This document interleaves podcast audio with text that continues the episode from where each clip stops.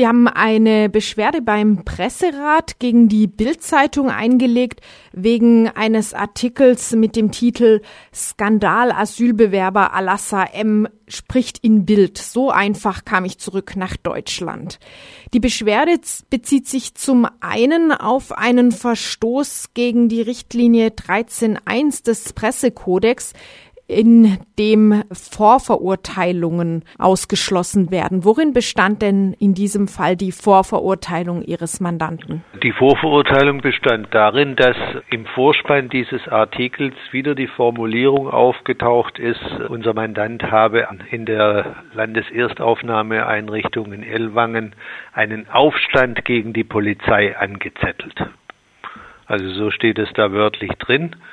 Der Artikel ist vom 9. Januar und am 4. Januar gab es bereits diese öffentliche gemeinsame Presseerklärung der Staatsanwaltschaft Ellwangen und des Polizeipräsidiums Aalen, aus dem klar zu entnehmen war, dass es keine Hinweise auf eine Beteiligung unseres Mandanten an diesen Vorkommnissen gibt und dass gegen ihn auch kein Ermittlungsverfahren eingeleitet wird. Es ist also nicht nur ein Freispruch, sondern es wurde überhaupt nie ein Verfahren gegen ihn eingeleitet. Und wenn man die Formulierung Aufstand gegen die Polizei angezettelt als Durchschnittsleser so liest, dann muss man eigentlich davon ausgehen, er hat da sich äh, ja in schlimmer Weise strafbar gemacht. Also es handelt sich eigentlich nicht nur um unbestätigte Behauptungen, sondern um nachweisliche Falschaussagen. Das kommt noch dazu. Also selbst wenn es ein Ermittlungsverfahren gegen ihn gäbe, dann dürfte die Bildzeitung das so nicht schreiben. Nach dieser Richtlinie des Pressekodexes, eben weil es eine Vorverurteilung ist, dann müsste sie schreiben, er wird verdächtigt oder beschuldigt oder er soll oder zumindest, ne? Hier kommt aber noch dazu, dass es tatsächlich das Gegenteil eigentlich schon feststeht. Ne? Also zumindest nach Ansicht der Staatsanwaltschaft und des Polizeipräsidiums. Die Beschwerde bezieht sich dann zweitens auch auf einen Verstoß gegen die Richtlinie 4.1 des Pressekodex, nach der JournalistInnen sich grundsätzlich zu erkennen geben müssen. Inwiefern haben die beteiligte Bildjournalistin und der sie begleitende Fotograf ähm, dagegen verstoßen? Die verantwortliche Journalistin hat sich äh, unserem Mandanten gegenüber per SMS angemeldet. Das war wohl schon, wenn ich es recht im Kopf habe, am 4. Januar per SMS auf sein Handy und daraus hat sich dann eine Korrespondenz äh, per SMS entwickelt, die uns auch vorliegt. Da liegen uns also Screenshots vor und die Anmeldung begann praktisch damit, hallo, hier ist die Steffi, ich würde gerne mit dir mal über deine tapfere Flucht sprechen. Wann hättest du mal Zeit? Und so geht es dann weiter und äh, als dann die Nachfrage war, was ist denn die Idee dabei, was möchtest du eigentlich, dann war mit keinem Wort davon die Rede, dass es sich um eine Redakteurin oder Journalistin der Bildzeitung handelt. Also noch nicht mal, dass sie überhaupt Zeitungsreporterin ist. Und als sich unser Mandant dann bereit erklärt hat, vor der Aufnahmeeinrichtung in Karlsruhe mit ihr zu sprechen, und als das Gespräch dann begann, dann kam plötzlich noch ein Fotograf dazu, hat Fotos gemacht und dann haben die beide gesagt, ja, wir sind eigentlich von der Bildzeitung. Und das ist nach unserer Auffassung ein klarer Verstoß gegen diese Richtlinie, wonach Journalisten sich äh, zu erkennen geben müssen und dass es mit der Funktion und auch mit dem Ansehen der Presse nicht vereinbar ist, das geheim zu halten. Erstens, dass man Journalist ist und zweitens, welches Medium man vertritt. Es könnten manche Hörerinnen und Hörer an spektakuläre Recherchen denken, wie, sagen wir mal, Günter Wallraff, der ja. nur mit Inkognito-Recherchen so manche aufsehenerregenden, auch gesellschaftskritischen ja. Reportagen zustande gebracht hat. Würden Sie sowas grundsätzlich dann nicht als legitim ansehen? Also in dem Fall halte ich es tatsächlich für legitim und das geht, davon geht auch der Presserat aus. Also in seinen Richtlinien, dass er sagt, verdeckte Recherche kann nach den Umständen des Einzelfalles mal gerechtfertigt sein. Also das nennt man dann verdeckte Recherche. Ne? Also wenn es sich um eine ganz wichtige Sache handelt und äh, man ansonsten an Informationen nicht drankommt. Aber verdeckte Recherche zu dem Zweck, mit jemandem zu reden, der ansonsten nicht mit einem reden würde, also das geht auf gar keinen Fall. Das ist mit den Fällen von Wallraff also ganz sicher nicht zu vergleichen. Also den Unterschied würden Sie da sehen, dass eine Einzelperson zum Reden gebracht wird unter ja. ja. Verschleierung der Tatsachen.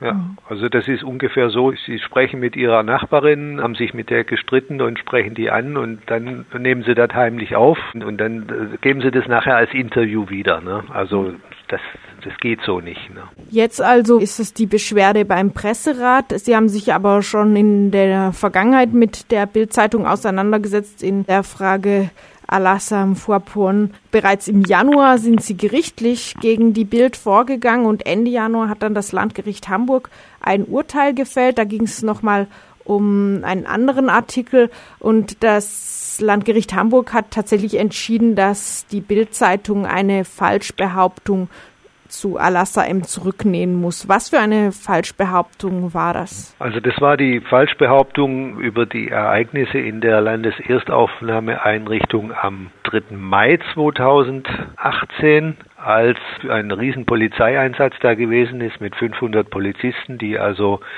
die äh, Einrichtungen regelrecht gestürmt haben, äh, Türen eingetreten haben, die gar nicht verschlossen waren und so weiter. Das wird dann in der Bildzeitung so, dem Artikel so lapidar als Tumult dargestellt und dann steht dann drunter in diesem Tumult wieder mittendrin Alassa M. Also so nach dem Verständnis, er hat sich da zur Wehr gesetzt und hat da also wiederum praktisch sich gegen die Polizei gestellt. Ne? Also diese Behauptung, die, das ist untersagt worden, weil es dafür auch nicht nur keinerlei Beweise gibt, sondern ja, weil es einfach nicht, nicht zutrifft. Ne? An den anderen Punkten hat das Landgericht teilweise äh, das anders gesehen und gesagt, das sind eigentlich gar keine Tatsachenbehauptungen, sondern das, das sind Wertungen und die könne man der Bildzeitung nicht untersagen. Dann gab es aber nochmal eine klare Tat Tatsachenbehauptung, nämlich Alassa M sei illegal trotz Einreisesperre im ja. Dezember wieder nach Deutschland gekommen. Da hat das Landgericht Hamburg zwar klar anerkannt, dass das auch eine Falschbehauptung ist, aber trotzdem entschieden, dass die Bildzeitung das weiter so schreiben darf. Wie denn das? Tja, das versteht man manchmal wirklich nicht. Es ist so, dass sich die Bildzeitung vorher offensichtlich beim Innenministerium Baden-Württemberg erkundigt hat. Und da liegen uns diese E-Mails auch vor. Die haben also nachgefragt, wie denn der Herr äh, Alassa M einfach so wieder hätte hereinspazieren können, wo er doch nach Italien abgeschoben worden sei und ob gegen ihn denn keine Einreisesperre verhängt worden sei. Und dann hat das Innenministerium gesagt, doch, es wurde gegen ihn eine Einreisesperre verhängt. So, und jetzt ist es so, also aus dem Gesetz ergibt sich klar, dass solche Einreisesperren immer zeitlich befristet sind, also nicht für alle Ewigkeit gelten. Das ist also nach dem Gesetz klar geregelt. Die Bildzeitung hat aber nicht nachgefragt, war denn diese, diese Einreisesperre befristet und wenn ja, auf welchen Zeitraum, sondern die haben einfach nur gefragt, gab es denn keine Einreisesperre? Und das Innenministerium andererseits hat auch nicht geantwortet und gesagt, ja, die Einreisesperre war auf sechs Monate befristet, sondern einfach nur, es gab eine Einreisesperre. Und dann sagt das Landgericht, ja, dann durfte sich doch die Bildzeitung auf die Information des Innenministeriums verlassen. Da könnte man jetzt dem Innenministerium oder seine Pressestelle schon unterstellen, dass es auch suggestiv wesentliche Teilinformationen weggelassen hat. Planen Sie ja. denn auch dagegen noch vorzugehen? Ist noch nicht endgültig entschieden. Also ich denke, wir werden sicherlich das Innenministerium zur Stellungnahme auffordern, weil ich sage mal so, da liegt sicherlich die Schuld auf beiden Seiten. Auf der einen Seite hätte das Innenministerium darauf hinweisen müssen, dass eine solche Einreisesperre befristet ist. Ansonsten ist die Antwort äh, die typische Halbwahrheit und eben von daher nicht richtig. Und auf der anderen Seite hätte die Bildzeitung da aber auch nachfragen müssen und nicht einfach sagen, ja, Einreisesperre, also durfte er nicht wiederkommen. Das ist also auch keine, keine pflichtgemäße Recherche. Trotzdem haben Sie da jetzt gerichtlich einen Teilerfolg zumindest schon mal erzielt gegen die Bild-Zeitung und die Beschwerde beim Presserat läuft, wie gesagt. Allerdings das eben alles im Nachhinein, genauso wie überhaupt die Aufklärung zu den Ereignissen in Elwang natürlich erst nach und nach auch über andere Medien teilweise noch erfolgen konnte. Und die Hetze, die ist längst schon verbreitet, kann man sagen. Haben Sie denn den Eindruck oder zumindest die Hoffnung, dass an der Stimmung gegen Alassa M, die so von Bild und anderen verbreitet wird, noch irgendwas zu ändern ist? Ja, nun, äh, gegenüber dem, was geschrieben ist, äh, das ist raus. Das können wir natürlich nicht mehr ändern, das ist klar. Aber ich denke mal, die ganze weitere Entwicklung, also unsere Schritte gegen die Bildzeitung, Auch die öffentliche Arbeit, die da gemacht worden ist, unsere Presseerklärung, das ist ja sehr weit verbreitet worden, haben überwiegend doch eine positive Resonanz gefunden.